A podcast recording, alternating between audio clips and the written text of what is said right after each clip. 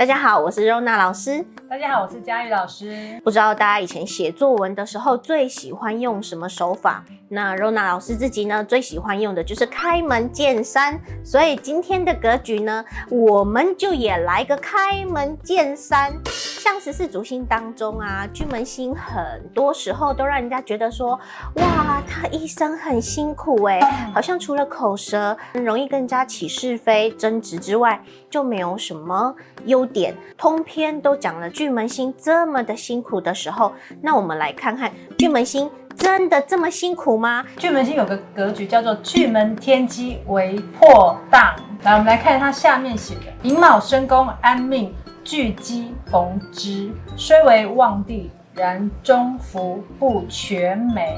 古人真的没有很看好这一个组合哎、欸，我这是在猜说，古时候的人啊，他们其实很不喜欢不听话或是不守规矩，让大家觉得他不合群。就像刚刚若娜老师说，巨门星一般来讲，大家都认为他不是很好。有两个很有名的格局，叫做明日曲暗格跟时钟允遇格。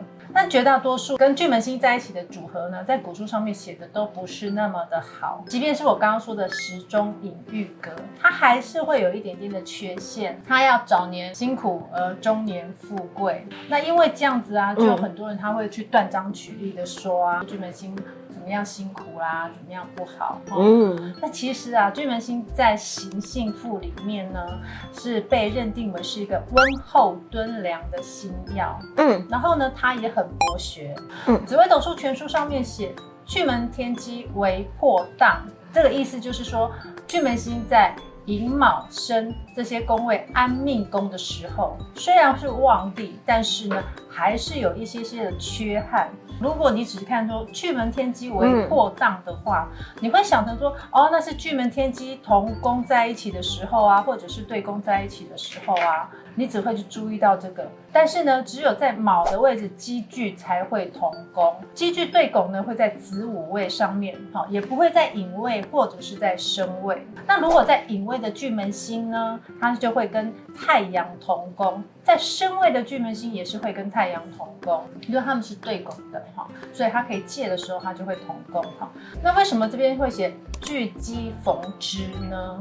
好，因为巨日呢同宫的时候啊，呃，天机呢会是在福德宫，那这个位置呢会是机梁同宫，天机天梁同宫，因为对面是空宫呢，那就是可以借的。因此呢，借过去之后啊，机梁同宫会在财帛宫上面，那就会在巨日的三合之内。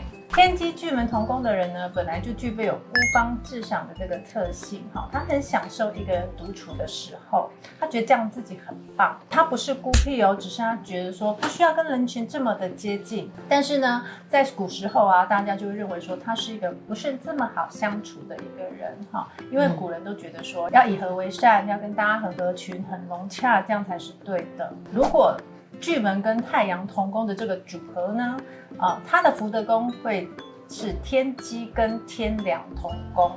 那如果可以借星要过去的话，那就还不错。但是呢，要注意的是说，它有煞星走进去的时候，煞星走进去的时候会在它的财富线上。那财富线上有一个煞星走进去呢，那是不是说，哦，它的财富线会出现问题？那也代表说它在理财状况呢会有一些状况产生哈。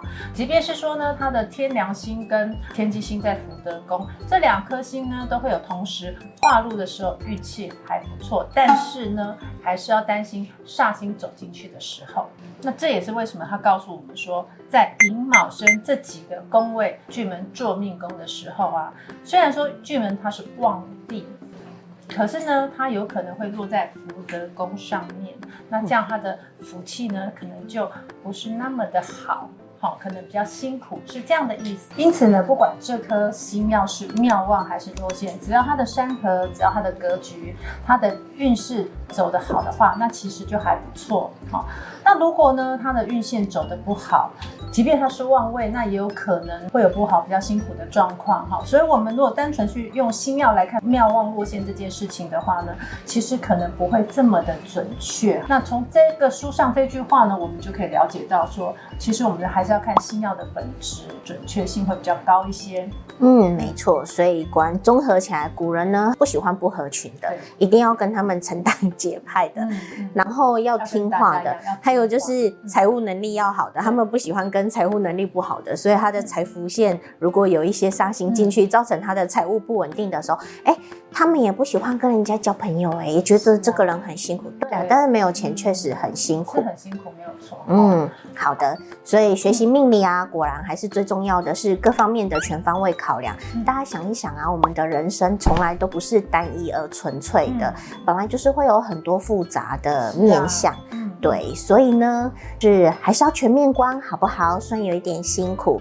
那今天的格局就分享到这边喽。喜欢的朋友帮我分享、按赞、订阅、开启小铃铛。我们下次见喽，拜拜。利用紫微斗术改变命运状况，改变自己的人生。大家支持一下我的新书，谢谢。